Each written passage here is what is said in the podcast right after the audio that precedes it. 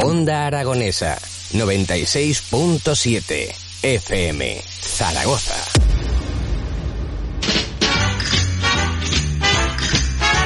Tres minutos pasan de las nueve de la mañana y Vamos a viajar, nos vamos a una localidad tal vez de las más emblemáticas y más bonitas que tenemos en Aragón y ubicada en pleno Pirineo. Sí, estoy hablando de Panticosa. Nos vamos hasta Panticosa y tengo ahí a su alcalde al otro lado del teléfono, Jesús María Uriz. Buenos días. Hola, buenos días. ¿Qué tal? ¿Cómo estás, Jesús María? Pues estamos muy bien aquí. No me extraña, ¿eh? No, no me extraña. Decir que se está bien estando en Panticosa, bueno, es, es obvio, ¿no? Eh, estáis en un sitio espectacular, esa es la verdad, ¿no? Eh, pues Panticosa que es un, un, punto de referencia en, en Aragón, ¿no? Sí, a nivel turístico yo creo que sí, porque tenemos tanto el balneario famoso desde la época de los romanos, eh, pasando por la estación de esquí y pasando por, por la hostelería y los circos de montaña que existen aquí ya con, con picos de más de 3.000 metros. Una verdadera maravilla es la que tenemos ahí y lo que queremos un poco pues eh, enseñarlo a través de la radio a toda la gente que todavía no haya subido a Panticosa, eh, creemos que no se lo pueden perder, porque efectivamente estamos hablando de, un pueblo que tiene una historia francamente eh, sorprendente, ¿no? Porque no hablamos de Panticosa como un pueblecito que tiene 40 eh, años o 50 años, sino que estamos hablando de una antigüedad tremenda, ¿no? Hablas de los romanos, que ya estaban asentados ahí. No, más que asentados, lo que estaba, lo que hacían era los, los, romanos tenían mucha fe en el agua caliente, lo del tipo balneario.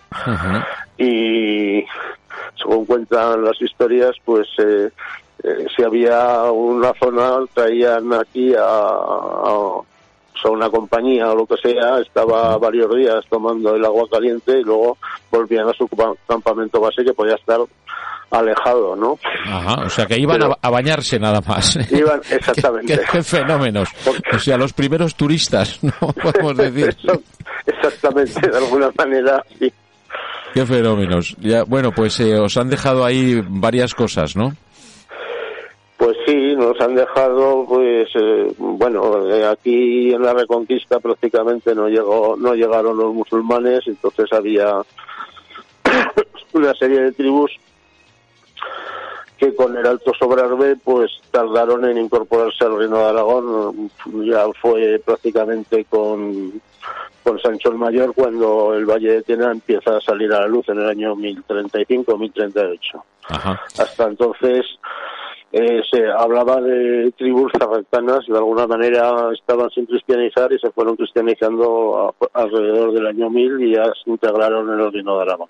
Claro, y después, bueno, junto con el Puello y con Oz, ¿no? Conformaba pues uno de los tres históricos quiñones, ¿no? Que son los que... Sí, exactamente. El Valle de Tenas, eh, mm, toda la Edad Media y hasta 1700, prácticamente hasta la creación de las provincias había una Junta General del Valle que se reunía semanalmente y que tenía mm, había tres quiñones, el quiñón de la Partacua, que es Tramacastillas, Carrillas, Sandinies, Satés, Piedrafita, el de Sayén, que era la Nueza y Sayén, y Panticosa, el Puello Yoz, que era el quiñón de Panticosa, eh, que formaban todo el Valle de Tena y que tenía jurisdicción propia. Siempre ha sido además eh, tierra de realengo, que dependían directamente del rey, no pasa como la Ribagorza, que tenían el famoso conde de la Ribagorza.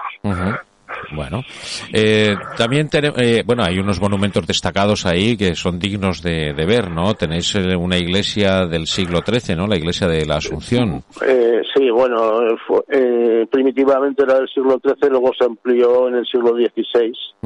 Es un, ahora se queda un gótico tardío, sin embargo, todo el lienzo posterior y demás es, románico, se ve perfectamente hasta que, eh, en qué zona se, conserva la parte románica y la parte gótica.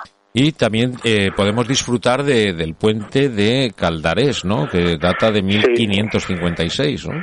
Sí, es un puente hecho por un francés muy similar a otro que hay en el puente viejo de Sayén eh, sobre el río Aguas Limpias y son unos puentes muy característicos, tipo románico, están hechos por canteros franceses.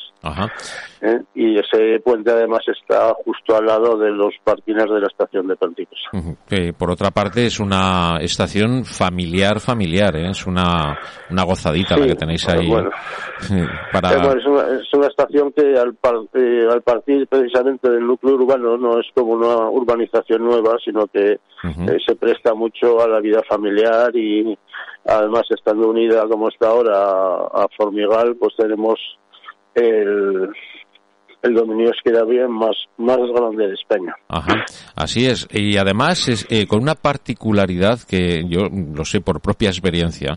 Cuando he subido a, esquiar y subo a Formigal, hay días que, depende de cómo está el viento, digo, eh, nos vamos a Panticosa. Sí, porque Panticosa está mucho más abrigadito, ¿eh? Sí, es que Panticosa, mm, cuando pega el viento desde el nordeste, que es rarísimo, ya sabemos que, y sin embargo, Formigal es el cierto, el, viento dominante en todo el Valle del Ebro, con lo cual eh, sí, si viene cierto, del otro lado no viene y la verdad es que se, se esquía muy bien también. Sí, desde luego que sí. Bueno, pues aparte del, esquí, que lógicamente pues cuando llega la temporada y este año aunque ha sido muy mala temporada, igual que el año pasado, ¿no? son, son años para olvidar, ¿no? Todo este año. Bueno, el año pasado el problema es que se acabó el 14 de marzo, que se podía haber alargado un mes más, pero el resto de la, de la temporada fue buena. Sin embargo, este año no, no, no, no, se ha abierto absolutamente nada. Quiero decirte que el pueblo en esta temporada de esquí parecía un pueblo fantasma, porque con los confinamientos no venía nadie y entonces de haber 3, 4 mil personas estábamos los 800 que vivimos aquí. Ya. Bueno, pues eh, que pase rápido todo esto porque esto es, es para, para olvidar este año. Eh, pues pero no solamente... ¿Te está gustando este episodio? Hazte fan desde el botón apoyar del podcast de Nivos. Elige tu aportación y podrás escuchar este y el resto de sus episodios extra. Además, ayudarás a su productor a seguir creando contenido con la misma pasión y dedicación.